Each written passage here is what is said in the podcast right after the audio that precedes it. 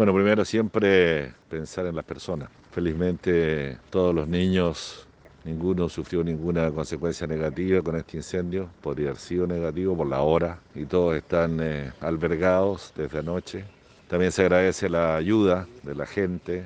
Anoche mismo llegaba la gente con frazadas, con ayuda para los niños. Eso se agradece, genera una satisfacción saber que nuestra ciudadanía es tan solidaria frente a situaciones como esta. Ahora esto es una pérdida material, tengo entendido que hay seguros de la Fundación Niño y Patria. Es un lugar muy bonito, por supuesto que aquí hay que reconstruir, hay que reponer esta instalación, porque es tan necesario, digamos, tener este tipo de albergues para nuestros jóvenes. Por lo tanto, espero yo que se levante próximamente un proyecto que también podamos apoyar.